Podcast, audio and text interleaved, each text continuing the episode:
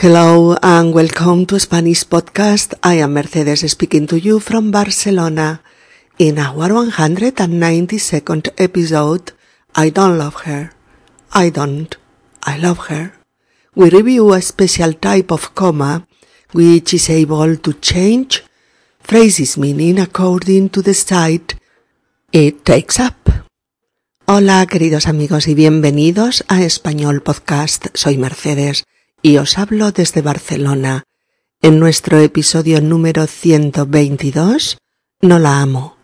No, la amo. Vamos a ver un tema muy interesante, el de ese tipo de comas fundamentales en un texto, que entrañan un sentido u otro según su lugar en la frase.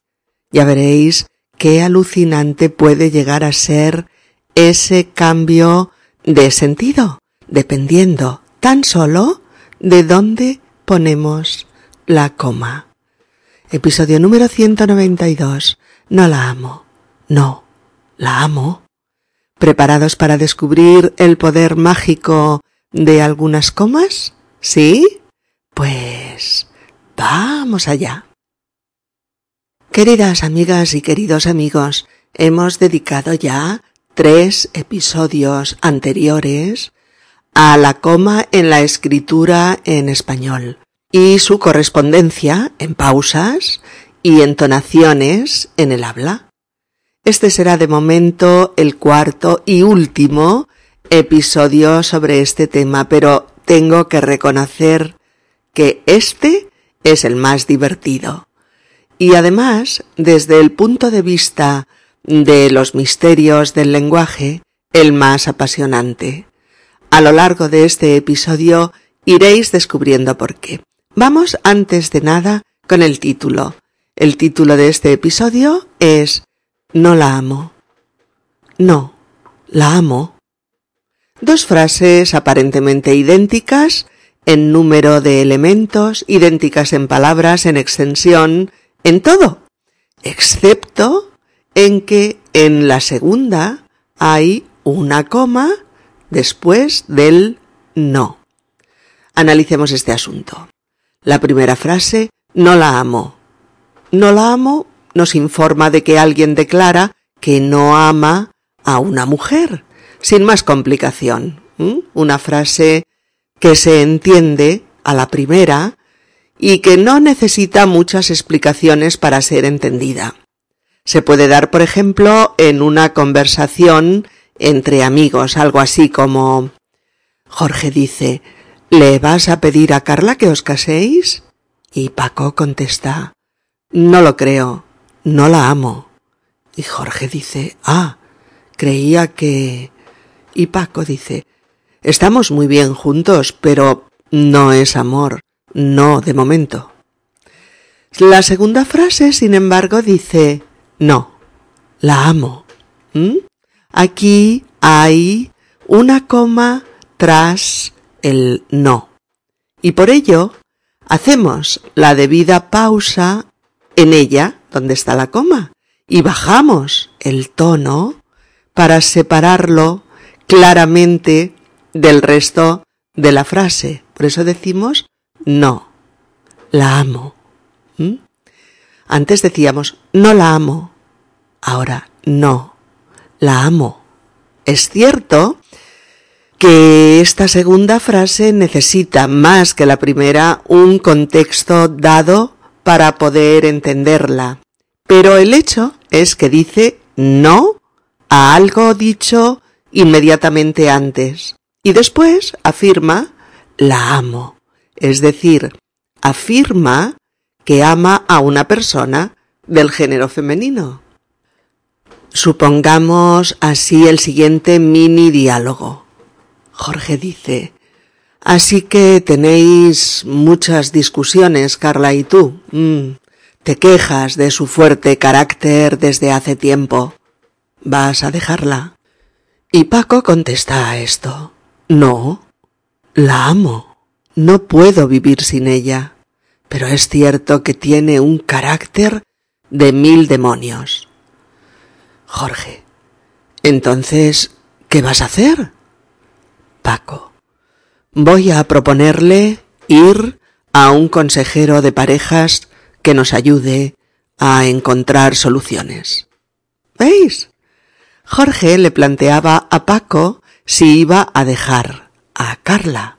Y él, Paco, le contesta que no, que no va a dejarla, que la ama, que no puede vivir sin ella. Por eso dice, no, la amo. ¿Vas a dejarla? No, la amo. ¿Mm? Si os habéis fijado, esa coma después del no le ha dado un giro de 180 grados al significado de la frase. En no la amo. Nos dice que no la quiere, que no la ama. Punto. No hay, no hay confusión alguna. Sin embargo, en no, la amo, se niega algo anteriormente dicho y se nos informa de que el hablante ama a esa persona o a esa joven. Alucinante, ¿no? Solo una coma y fijaos cómo ha cambiado el mensaje. Pues esta es la coma de nuestro episodio de hoy, la que puede modificar el sentido de una frase según donde se sitúe eh, la coma. Es la que llamo coma de sentido. Coma de sentido. Vamos a ver unos cuantos ejemplos más, todos ellos sorprendentes, por el giro de sentido que imprime la presencia o ausencia de la coma o el lugar que ocupa. Mirad estas dos frases. No acostumbra a llegar tarde. Oh, no, acostumbra a llegar tarde. En la primera frase hablamos de alguien que es puntual, que no suele retrasarse, que no acostumbra a llegar tarde, como en este diálogo. Rosa dice, qué raro, Alfonso no ha llegado aún. Y Blanca, bueno, mujer tranquila, solo pasan cinco minutos de la hora.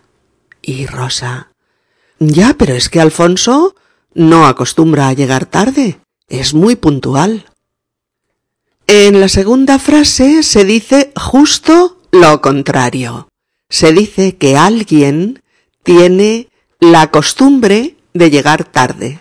Al igual que en el primer ejemplo, el no niega eh, algún aspecto del enunciado inmediatamente anterior. Rosa dice, ¿A qué hora has quedado con Alfonso? Y Blanca, a las seis. Rosa, uy, pues ya son las seis y veinte. ¿Le llamamos por teléfono? Blanca, no, acostumbra a llegar tarde. Alfonso no es nada puntual. Rosa. Bueno, esperaremos hasta las seis y media. ¿Veis? De nuevo, esa coma plantea dos sentidos antagónicos en dos frases idénticas, solo diferenciadas por una coma. La primera, no acostumbra a llegar tarde. La segunda, no, acostumbra a llegar tarde. ¿Mm? Un nuevo ejemplo. No suele beber. ¿Oh? No, suele beber. En el primer diálogo insertamos la primera frase. Toñi dice, Oye, ¿qué le pasa a Lucía? Parece no encontrarse bien. Y María dice, Me parece que ha tomado demasiado vino en la comida y se ha mareado un poco. No suele beber, por eso le hace mucho efecto el alcohol. Está claro, ¿no? En el segundo mini diálogo encontramos la segunda frase. Toñi dice, Oye, ¿qué le pasa a Lucía? No parece encontrarse bien. María. Me parece que ha bebido demasiado vino en la comida. Toñi. Ah, no está acostumbrada a beber y se marea enseguida. Y María. No, suele beber sin marearse, pero hoy ha mezclado vino, cerveza y licor, y claro, no se encuentra bien. ¿De acuerdo? Fijaos en estas, en estas dos nuevas frases. No estamos en el bar. Oh, no, estamos en el bar. en la primera frase, en una conversación telefónica, por ejemplo, respondemos a alguien que nos preguntaba si estábamos en el bar. Por ejemplo, Antonio. Hola, Miguel, ahora vamos. ¿Estáis en el bar? Y Miguel contesta, no estamos en el bar, Antonio, ya hemos salido hacia el restaurante. ¿Y Antonio? Pues allí quedamos en media hora. ¿Veis? Y en la segunda, con la coma tras el no, Antonio dice, Miguel, ¿habéis salido ya hacia el restaurante? Y Miguel dice, No, estamos en el bar. Estamos aquí todavía, acabando el aperitivo. Pero salimos en cinco minutos. Y Antonio acaba. De acuerdo, quedamos en el restaurante en media hora. ¿Veis la diferencia? No estamos en el bar, no estamos ahí.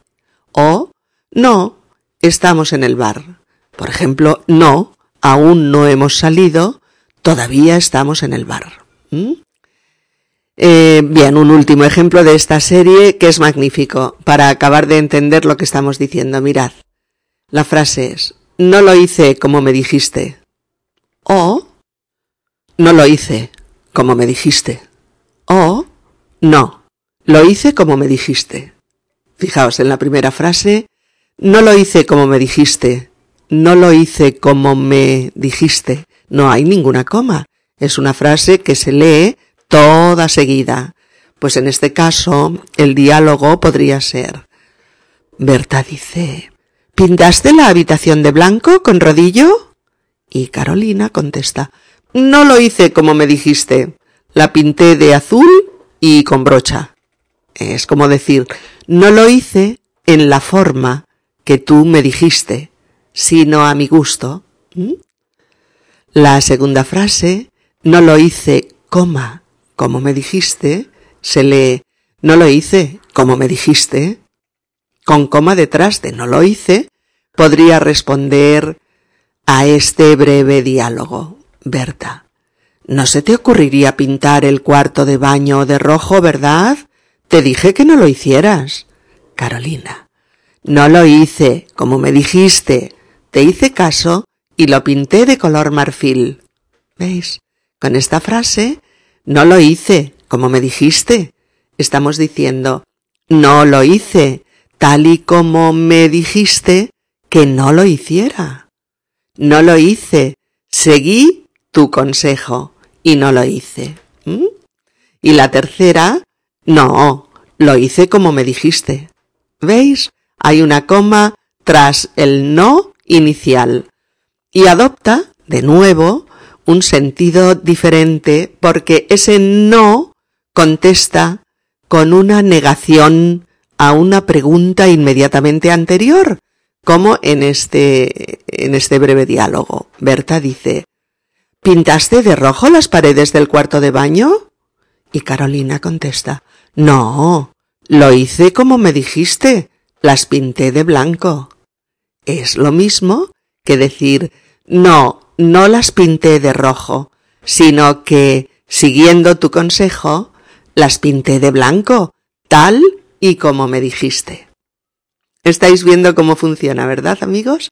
Aparentemente la misma frase en los tres casos, que, en virtud de la coma, genera tres frases con tres significados diferentes según contexto. ¿Mm? Eh, con la siguiente historia nos vamos a divertir un montón. Es un texto que tiene por título Una coma puede cambiar la historia. Se trata de una anécdota atribuida al emperador Carlos V, a quien le entregaron una sentencia de un condenado para que él, el rey, la firmara, autorizando eh, la ejecución. Y la sentencia decía, perdón imposible, que cumpla su condena. Es decir, perdón imposible, coma, que cumpla su condena. ¿Vale? Con la coma detrás de imposible, tal y como le entregaron el texto al emperador, la interpretación era no hay perdón para el condenado, no hay perdón posible para él. El perdón es imposible. Tiene que cumplir su condena. ¿De acuerdo? Pero resulta que el emperador español tenía serias dudas sobre si esa condena era o no justa, y le sobrevino un ataque de magnanimidad y decidió salvar al condenado, ya que su culpa no estaba suficientemente demostrada. Pero, ¿cómo hacerlo? Ah, gran conocedor de los misterios del lenguaje, el rey cambió la coma de sitio para liberar al reo de una condena basada en dudosas pruebas. Y la frase quedó así. Perdón. Imposible que cumpla su condena. Es decir, perdón, coma. Imposible que cumpla su condena. Con la coma detrás de perdón, el significado da un giro completo y pasa a ser, como lo estamos leyendo, perdón, es decir, que se le conceda el perdón, que se perdone al condenado y imposible que cumpla su condena, o lo que es lo mismo, el preso no cumplirá su condena. El rey dice que eso es imposible. Por lo tanto, perdón, imposible que cumpla su condena.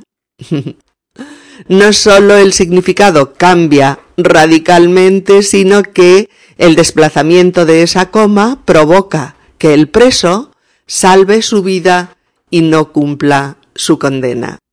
Anécdota preciosa, ¿verdad? Bueno, la última de nuestras historias, eh, con la coma de sentido, es divertida y sorprendente también, ya lo veréis. El texto, en el que no hay ninguna coma ni punto, dice así. Si el hombre supiera realmente el valor que tiene la mujer, andaría a cuatro patas en su búsqueda. Lo leemos todo seguido porque no hay ninguna otra puntuación.